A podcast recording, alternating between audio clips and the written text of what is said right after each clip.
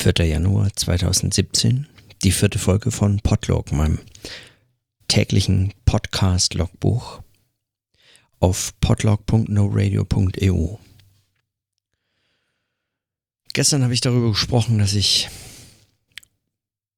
nichts zu sagen hatte.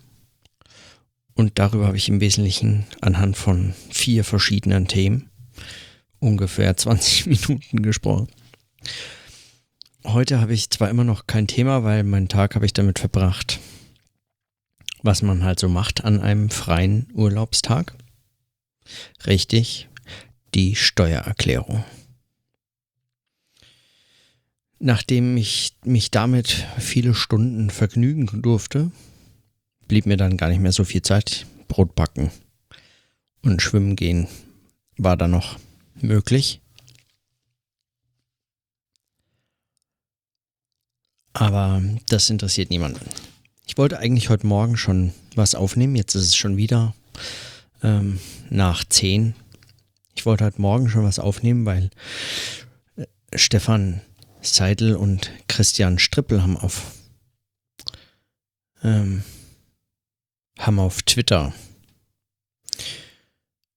kurz mal diskutiert und sich gefragt, warum ich das denn hier so mache. Und ähm, ich dachte eigentlich, ich habe schon so ein bisschen was erklärt, aber vermutlich werde ich darüber noch öfter sprechen. Ähm, ja, es geht mir tatsächlich vor allem um so eine Art offenes Projekt. Also ich möchte sehen, was dieses tägliche Podcasten mit mir aber auch in der Auseinandersetzung mit diesem Medium macht. Und ob mir das irgendwelche Einblicke in dieses Medium gibt. Das ist jetzt, sagen wir mal, so die experimentelle Dimension, warum ich das mache. Stefan hat das äh, in Twitter Moments gepackt. Der nutzt Twitter Moments, dieses momentan eigentlich erst entstehende neue Feature von Twitter, mit dem sie, also mit dem Twitter, die Plattform Twitter, ähm, so ein bisschen neue Formen des Content Providing oder so ähm, anpreisen möchten oder auch offensiver bewerben. Es geht um besondere Tweets, die dann auf besondere Art dargestellt werden, immer mit einem schönen Bild in so einer kleinen Karte. Ähm und Stefan nutzt das, wenn ich das richtig verstanden habe, wobei er das vermutlich jetzt abstreitet, weil er es selber noch nicht ganz verstanden hat, ähm, um mal wieder eine neue Form von Listen anzulegen. Und ich finde es immer wieder spannend zu sehen, was da passiert und wie das so läuft. Aber bislang hat mich das jetzt nicht äh, besonders interessiert, was da bei Twitter Moments möglich ist oder möglich geworden ist. Vor allem deswegen nicht, weil ein großes Feature von, von Twitter war oder ist es eigentlich immer noch, dass es so unglaublich gut nach außen und nach innen verlinken kann kreuz und quer eigentlich dafür wie gemacht war. Und auch das hat mich immer fasziniert an dem, was Stefan dann über Twitter geschrieben oder gedacht oder gesprochen oder vor allem eben auch getwittert oder jetzt auch auf medium.com äh, mal wieder bloggt. Aber was bei Twitter Moments mein bisschen leidet, zumindest mein Eindruck, ist, das ist genau diese Hyperlink-Funktion. Diese äh, Videos, die man dann hochladen kann, so kurze Clips, sind auch alles Videos. Also diese Karte, die ist auf ein Bild hin ausgerichtet. Ich verstehe es nicht ganz. Und Videos auch aus, ähm, aus das kann man auf allen ähm, äh, Ankündigungen, offiziellen Presseerklärungen oder Vorträgen von Twitter und äh, seinen MitarbeiterInnen ähm, erkennen. Das sagen die ganz offen, offensiv. Video ist für sie die Zukunft von Twitter. Eigentlich die Zukunft von allem, was momentan so online passiert. Facebook hat das auch erkannt, YouTube besteht daraus. Und ähm, Twitter will das jetzt ähm, auch verstärkt noch, vermutlich auch über Twitter Moments ähm, verbreiten. Und natürlich, man kann das irgendwie auch missbrauchen. Man kann es für Audiomaterial nutzen und das Bild eigentlich in den Hintergrund rücken. Aber äh, man kann nicht wirklich gut rauslinken und man kann diese Dinge nicht einfach ablegen, sodass sie jemand anders verwenden kann. Ähm, also man kann nur über Umwege diese Soundfiles, die eigentlich da ja auch drin stecken, runterladen und verwenden darauf antworten, die irgendwo anders einbauen, sie auf seine Webseite setzen und so. Man kann den Tweet natürlich einbinden auf der eigenen Webseite, aber das heißt, also mit Twitter Moments kommt man eigentlich tatsächlich nicht aus dem Bloggen raus. Also aus dem Microblogging nicht und auch aus dem Bloggen nicht. Und ja, mich lässt es so ein bisschen unbefriedigt zurück. Ich habe den Eindruck, das ist, ähm, das ist was, was ich eben gerade in diesem Medium Podcasting ähm, schätze oder meine zu entdecken, das irgendwie tatsächlich anders ist, von der Art her anders ist als äh, solche als solche Konzepte. Ich kann ja vielleicht einfach mal kurz äh, einblenden, ähm, was äh, Stefan hier gefragt hat. Ich habe das nämlich runterladen können und mal den Sound, das Soundfile extrahiert und spiele euch das jetzt mal vor. Gespräche und Begegnungen via Twitter Moments, Hashtag SMS to SMS 1. Welcome to the German speaking part of Europe. Moritz Klenk hat sich für 2017 vorgenommen, jeden Tag einen kurzen Podcast, oh ja, Bild muss weg, ähm, online zu stellen. Moritz, wie bist du auf diese Idee gekommen? Ja, das war die Frage, die Stefan mir stellt. Und, und ähm, die Frage ist, so wie sie gestellt ist, eigentlich recht schnell beantwortet, weil mich hat das Podcasten in den vergangenen eineinhalb Jahren mehr und mehr interessiert und begeistert. Ich habe das auch dann jetzt aktiver gemacht, einige Podcasts äh, betreut und dann kam ich auf diese Idee schlicht, weil es in anderen Medien auch funktioniert. Das Web, äh, das Weblog als, als Logbuch, als ein, eine Form des täglichen Schreibens oder überhaupt des Übens des Schreibens am Netz war so eine Form äh, und ist es noch. Oder die Videologs, die Vlogs auf YouTube sind so eine ganz andere, sehr populäre, sehr kommerzialisierte Form, die momentan eigentlich äh, äh, nur noch stetig wächst. Für Podcasts gibt es ähm, das auch. Auf der Subscribe 8 gab es sogar einen Workshop ähm, zu den Herausforderungen des täglichen Podcastens. Da habe ich nicht teilgenommen. Damals war der, diese Idee noch irgendwie weiter weg, als sie jetzt ist. Jetzt ist sie ganz nah. Tag 4 schon dabei. Aber es war auf jeden Fall was, was mir was mich irgendwie interessiert hat, weil es diese Konsequenz oder diese das drückt, das ähm, rückt einfach dieses Medium nochmal sehr viel stärker in den Vordergrund, beziehungsweise, ja, das macht, also ich verspreche mir davon, von diesem täglichen Podcast, dass es das Medium vielleicht deutlicher hervortreten lässt in seinen Eigenheiten und auch in seinen Chancen, Möglichkeiten, Grenzen und Herausforderungen, was es kann und was es nicht kann.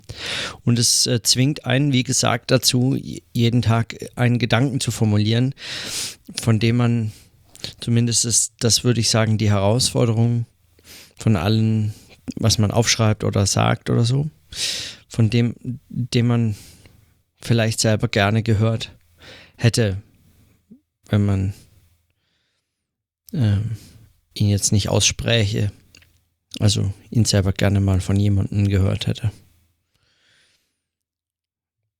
Und möglicherweise aber auch einige Gedanken ähm, zu Wege bringt oder auf dem, auf dem Weg eigentlich sich wie so selber schubst an, am Schopf, am eigenen Schopf herausziehend, aus was auch immer.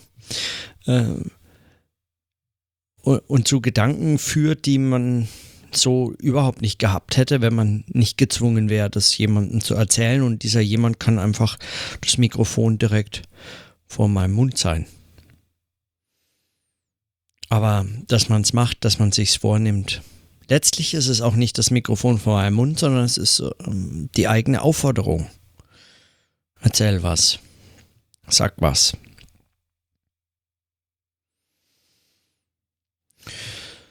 So, und ich würde sagen, also hier, das hat natürlich auch schon viele Vorbilder, ja. Kleists vom äh, vom allmählichen Verfertigen der Gedanken beim Sprechen. War das so?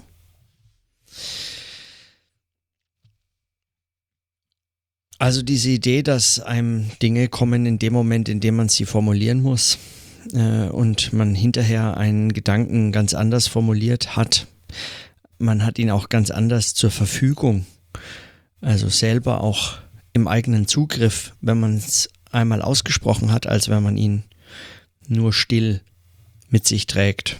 Ihn nicht aufschreiben muss, nicht aussprechen muss und auch sonst nicht gezwungen wäre, sich ihm irgendwie wirklich zu stellen. Und schon allein, wenn man ähm, eben sich selber dazu bringt oder von anderen dazu gebracht wird, in vollständigen Sätzen zu sprechen oder in halbwegs vollständigen Sätzen bei gesprochener Sprache, ist die Vollständigkeit der Sätze oder zumindest diese, der, die Satzstruktur als grammatikalische Einheit ähm, ja nur bedingt gegeben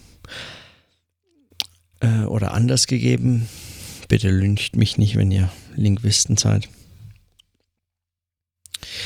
Aber ähm, dann äh, funktioniert es trotzdem so, dass man, dass man sich die Dinge ganz anders hervorholt, was ja beispielsweise bei, bei der qualitativen Sozialforschung in Interviewmethoden genutzt wird, bei, äh, bei verschiedenen offenen Interviewformen, bei denen man den, das Gegenüber einfach erstmal erzählen lässt und mit einem möglichst offenen Erzählimpuls ihn dazu bringt, sich selbst zu überreden, das Wesentliche und äh, tatsächlich das für ihn Wesentliche äh, auf den Tisch zu bringen und vorzutragen und vorzustellen und ähm, man keine eigenen Schwerpunkte setzt und ihn dazu bringt oder sie ähm, ganz anders aus dem Leben zu berichten, als man es vielleicht selbst wollte, konnte, gedacht hätte.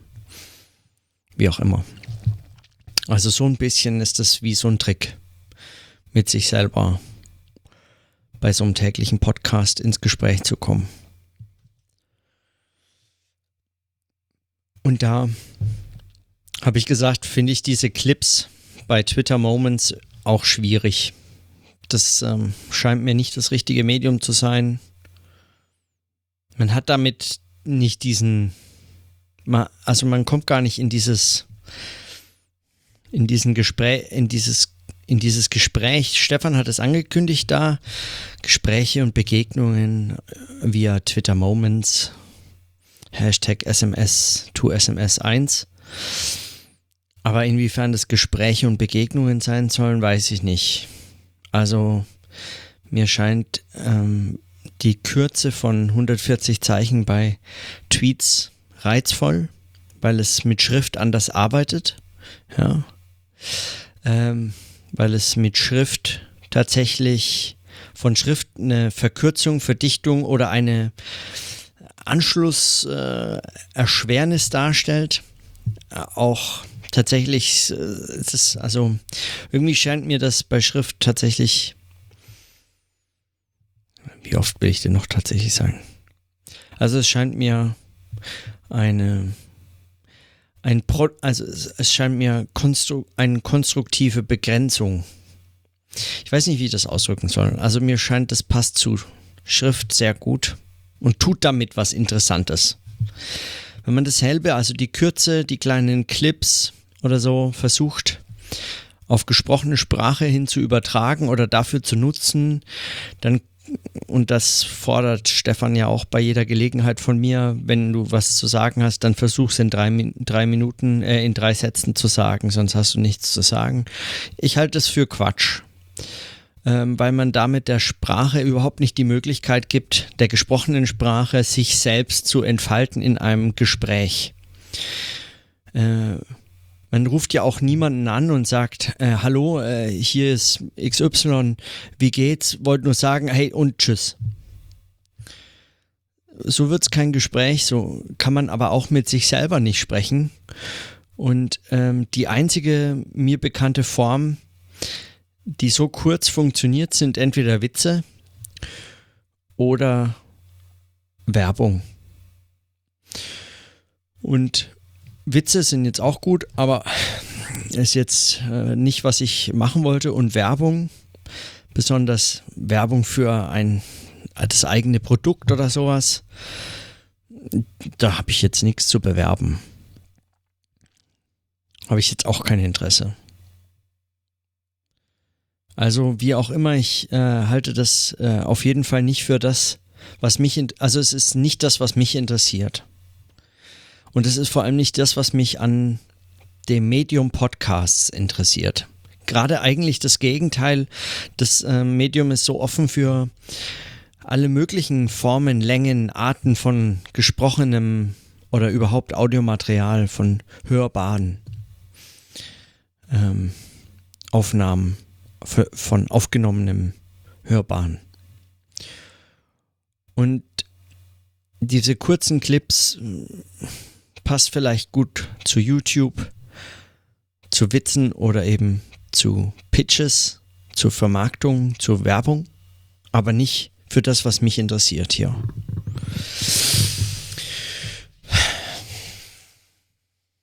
Ich kann es momentan noch nicht besser in Worte fassen, aber, aber vielleicht kommt es noch. Und deswegen habe ich auch gesagt heute auf Twitter, diese blöden Clips. Woraufhin Stefan dann gleich reagiert hat mit diesem Clip. Aha, die blöden Clips von Twitter. Genau, die blöden Clips von Twitter. Ich werde mir das mal als Clip hier aufbe äh, aufbewahren.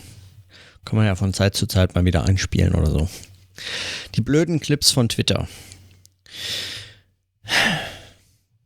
Gut, ich, ich belasse es jetzt einfach mal dabei. Es gibt noch einen anderen, noch was anderes, was mich dabei interessiert und so ein Gedanke, der, der mich auch dazu bewogen hatte im Vorfeld, wobei ich jetzt nicht gleich am ersten Tag damit einsteigen wollte. Es ist irgendwie auch so ein bisschen, das kommt dann, vielleicht gibt es dem Ganzen so ein bisschen zu viel Gewicht, weil tatsächlich, schon wieder tatsächlich, habe ich ist mir wichtig, dass es äh, ein offenes Format bleibt, also dass es mich auch irgendwo hinführen kann, wo ich nicht dachte, dass es mich hinführt. Aber was mich ähm, fasziniert hat, was ich im Sommer gelesen hatte, war so ein kleines neues, also kleines neu herausgekommenes Büchlein von Hannah Arendt, Sokrates, Apologie der Pluralität. Und da schreibt sie über alles Mögliche. Und unter anderem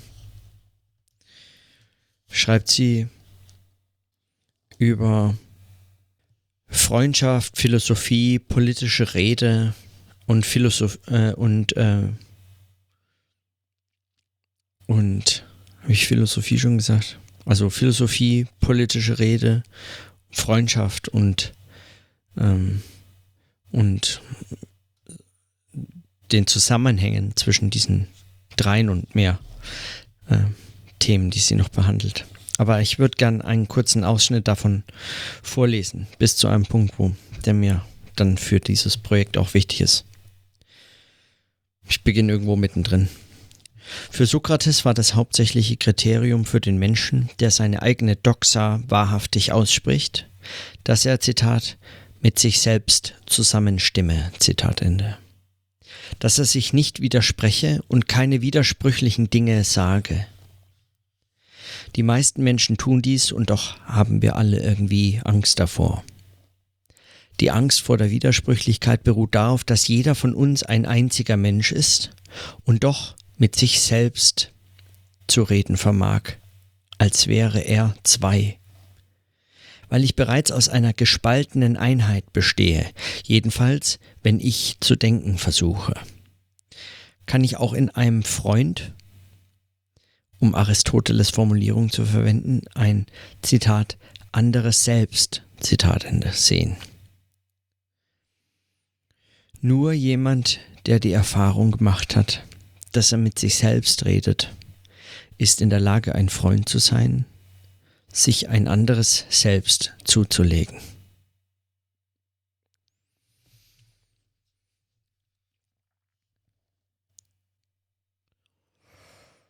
Die Angst vor der Widersprüchlichkeit beruht darauf, dass jeder von uns ein einziger Mensch ist und doch mit sich selbst zu reden vermag, als wäre er zwei.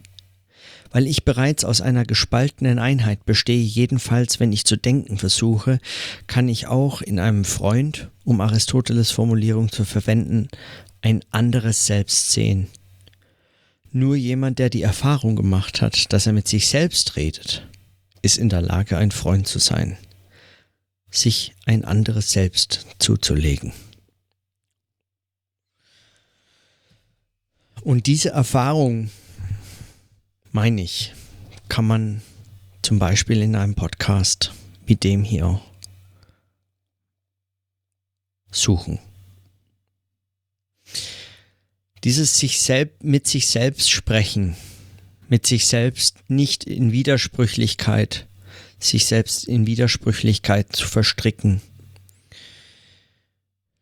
mit sich selbst übereinzustimmen und doch sich als, als Einheit eines gespaltenen, weil Denkenden zu beobachten. Das funktioniert in solchen Situationen. An anderen äh, Stellen schreibt sie auch nochmal expliziter über Selbstgespräche und die Bedeutung für die Philosophie und das eigentlich strenges philosophisches, ähm, also dass der strengste Gegner eigentlich man selbst sich ist, gar nicht die Gesprächspartner, die man da draußen finden kann, sondern der strengste Gegner ist das eigene Selbst, in dem man quasi in seiner Widersprüchlichkeit gar nicht entkommen kann in seinem ständigen, möglich mitgeführten Nein zu allem, was man selber denkt. Man kann es einfach ganz leicht denkend verneinen und sich damit also eine, einem hohen Risiko auch aussetzen. Und das interessiert mich auch so ein bisschen dabei. Und es führt mich jetzt zum, zu einem zu einem anderen Thema, über das ich heute noch sprechen wollte, oder beziehungsweise einer anderen Gelegenheit die ich erwähnen wollte, nämlich einem Kommentar von Günter Lierschow, der auch schon zu anderen Podcasts von Stefan Regula und mir äh, kommentiert hat und Texte geschrieben. Das finde ich immer sehr spannend, lese ich immer sehr gerne. Und in dem Podcast kann ich jetzt auch mal darauf reagieren. Er sagte, ja, also auf die Folge 2 vom 2. Januar, sagte er, ja, da hast du dir was vorgenommen. Ich wünsche dir, dass du es durchhalten kannst. Die gesprochene, die zu sich, die in ein Mikrofon gesprochene Sprache ist wirklich etwas völlig anderes als das geschriebene Wort. Du redest dich in etwas hinein, die Sprache ist gesprochen immer auch selbstsuggestiv. Das Rituelle des Sprechens verstärkt sich hat aber auch etwas vom Beichtstuhl verstärkt. Das Selbstreflexive, die Selbstkontrolle, nicht ohne kommt du darauf, kommst du darauf, dass etwas peinlich ist, wenn du bewegst dich immer im Doppelbödigen der Darstellung von Darstellung, in einem Narzissmus, der sich selbst dabei beobachtet. Im Sprechen spricht die Sprache mehr. Es spricht das Mann mehr. Es ist die Chance, die Sprache sprechen zu lassen, mehr als, als selbst zu sprechen. Nochmal, ich wünsche, dass es gelingen mag. Äh, egal, wer dir folgen wird. Äh, ich hätte eine angenehme Stimme. Grüße aus Tirol. Also Grüße auch zurück zu den Punkten, die hier angesprochen sind. Da bin ich noch nicht ganz überzeugt. Also möchte ich noch ein bisschen weiter mitbeobachten. Dieses Beichtstuhl, dieses Bild des Beichtstuhls ist natürlich was, das passt auch schon zu der protestantischen Arbeitsethik, äh, die ich das letzte Mal angesprochen hatte. Ähm, wobei natürlich nicht sehr protestantisch, aber zumindest dasselbe Sinnfeld, äh, Funktionssystem oder was? Also das Bild vom Beichtstuhl scheint mir nicht völlig aufzugehen, weil weil weil es mir so ein bisschen zu ist mir zu eng gefasst. Wenn das Bild vom Beichtstuhl passt, dann passt es meines Erachtens deswegen, weil jedes Gespräch mit jemand anderem äh, und dieser andere kann auch man selbst sein, dieses jede Gespräch, wenn es ein offenes Gespräch ohne Täuschungsabsicht oder zumindest ohne also Versuch des Unterlassens von Täuschungsabsicht äh, geschieht, äh, gemacht ist, gesprochen wird, dann ist das immer auch in der Hinsicht so eine Art von Geständnis. Ähm, Geständnis im Sinne von einen Standpunkt vielleicht beziehen oder seinen Standpunkt darzustellen, den zu offenbaren. Und dieses täuschungsfreie oder zumindest tendenziell täuschungsfreie, wie auch immer das gelingen mag, das ist meines Erachtens auch eine äh, Dimension dessen, was Hannah Arendt mit dem, mit dem, mit der Figur der Freundschaft oder mit dem Thema der Freundschaft anspricht. Und insofern halte ich dieses Bild vom Beichtstuhl schwierig, weil es ist sehr eng, sehr spezifisch bestimmt. Äh, und, und überstrapaziert eigentlich eine Dimension, die jedem Gespräch inne ist, auf Kosten dieser Dimension von Gesprächen indem es nämlich so tut, als wäre es etwas, was dem Beichtstuhl und nicht dem ehrlichen, offenen Gespräch mit Freunden zuzurechnen ist. Und da würde ich sagen, das, das sehe ich anders. Also zumindest hoffe ich, dass, dass es anders ist. Also ich halte es für anders. Und dass die Sprache, die gesprochene, auch immer selbst suggestiv ist, da würde ich sagen, dem kann ich zum Teil zustimmen. Das mag vielleicht für einige gelten, aber ähm, auch da würde ich wieder Hannah Arendt zitieren, die genau aus dem Grund würde ich meinen, darauf hinweist, dass eben, äh, dass eben das Sprechen und das Selbstgespräch aber auch ähm, nicht nur suggestiv sein muss, sondern dass dieses Überreden, sie geht da auch in dem kleinen Text über Sokrates darauf ein, dass dieses Überreden die politische Dimension von, von Sprechen, von Reden ist.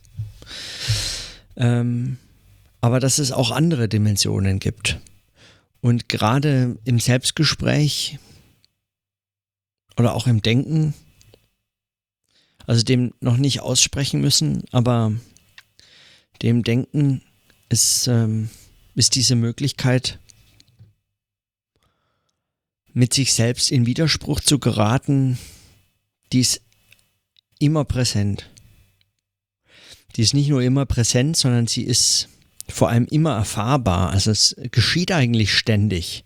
Und dieses Nein zu allem, was man gerade eben gesagt hat und was man vor fünf Minuten noch gedacht hat, dieses Nein ist ebenfalls ständig präsent.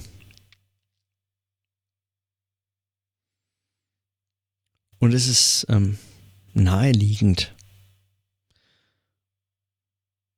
Man fragt sich eigentlich immer wieder, warum man es nicht aktualisiert, warum wird das Nein nicht ständig bemüht, wenn es doch so leicht ist. Bei gesprochener Sprache ist natürlich vor allem im Gespräch mit anderen komplizierter als bei der Schrift, bei schriftlicher Sprache. Was Luhmann unter anderem zum Beispiel auch beobachtet hat und als spezifisches, für ihn sehr interessantes Phänomen von geschriebenem, geschriebener Sprache beobachtet hat. Dass das Nein zu einem, zu einem Text sehr viel leichter fällt, wenn man den Text nur vor sich hat, zu Hause in seinem Zimmer oder mit sich allein und mit sich und dem Text allein. Aber die Autorin ist weit weg, schaut einen nicht böse prüfend an, wenn man sich still und heimlich oder unheimlich und laut denkt, nein, ist alles Quatsch, was hier steht. Das ist bei geschriebener Sprache leichter, als wenn man mit jemandem spricht. Und insofern würde ich diesem selbstsuggestiven zustimmen, aber nur zum Teil. Weil dieses Nein ist gerade, wenn man eben diese reflexive Form sucht und sich mit so einem Medium konfrontiert und auch sich für dieses Medium interessiert,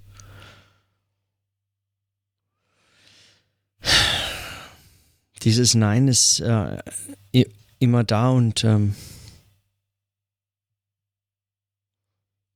und es liegt einfach zu nahe, als dass man sich schnell von sich selbst überzeugen könnte oder auch nur wollte.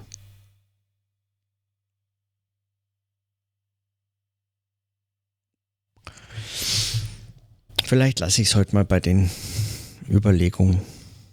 Bisschen konfus war es. Den anderen Kommentar und ich habe noch so einen Text bekommen. Ähm, auf, auf die gehe ich einfach. Da sage ich morgen was dazu. Dann habe ich auch ein bisschen mehr Zeit, mich mit dem Text nochmal zu beschäftigen. Da geht es dann vielleicht nochmal um Krieg und Kapitalismus. Das ist doch mal ein Teaser. Kann man sich so ein Thema setzen für den nächsten Tag? Was mache ich am 5. Januar? Ich beschäftige mich mit Krieg und Kapitalismus. Warum nicht?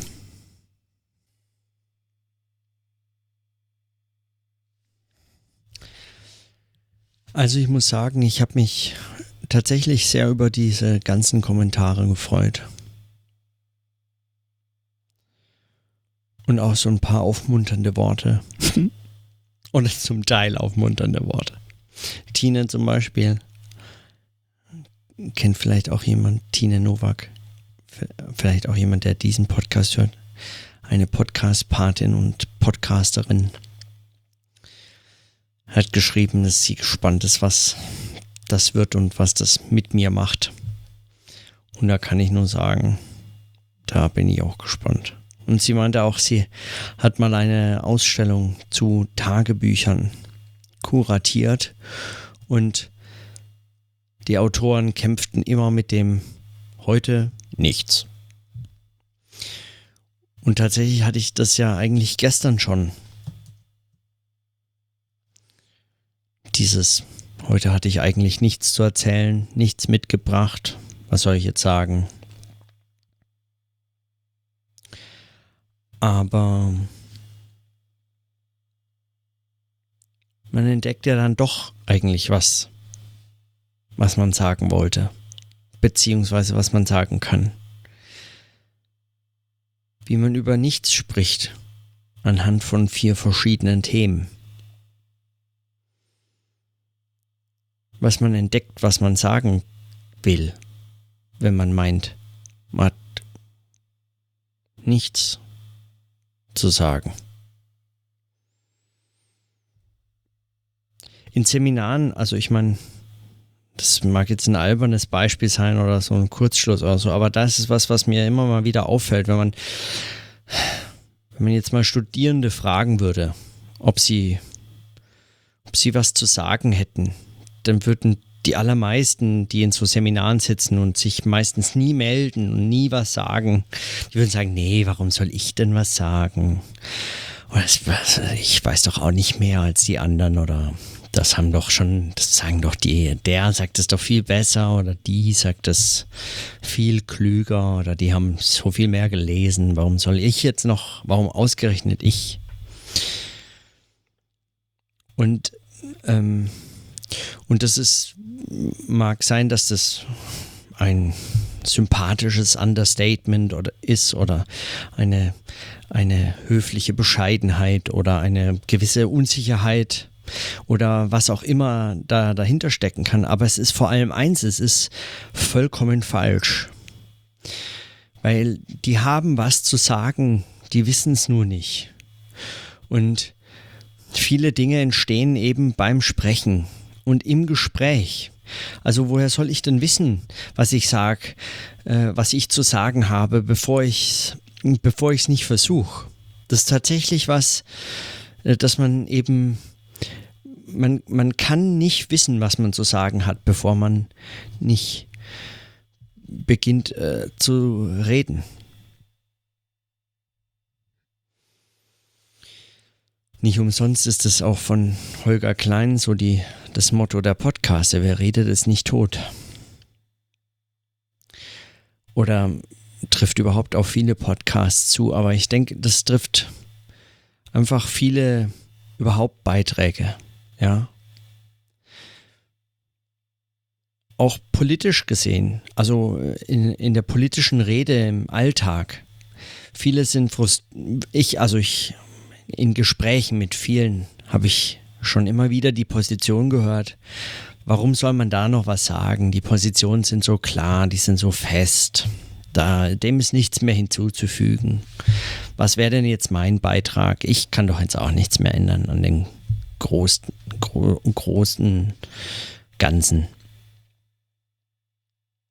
Ist einfach falsch. Jeder einzelne Beitrag ist eine Änderung. Und es ist offen, wer darauf reagiert und wie. Und es ist auch nicht vorhersehbar. Und man weiß nicht, wo es einen hinführt. Und zwar einen selber auch hinführt. Und das führt mich jetzt ganz persönlich und heute zurück zum Anfang der heutigen Folge. Nämlich zu der Frage, wo mich dieser Podcast eigentlich hinführt, warum ich den mache. Ja. Und er führt mich jetzt ins Bett. Also. Das sind nur so ein paar Ideen.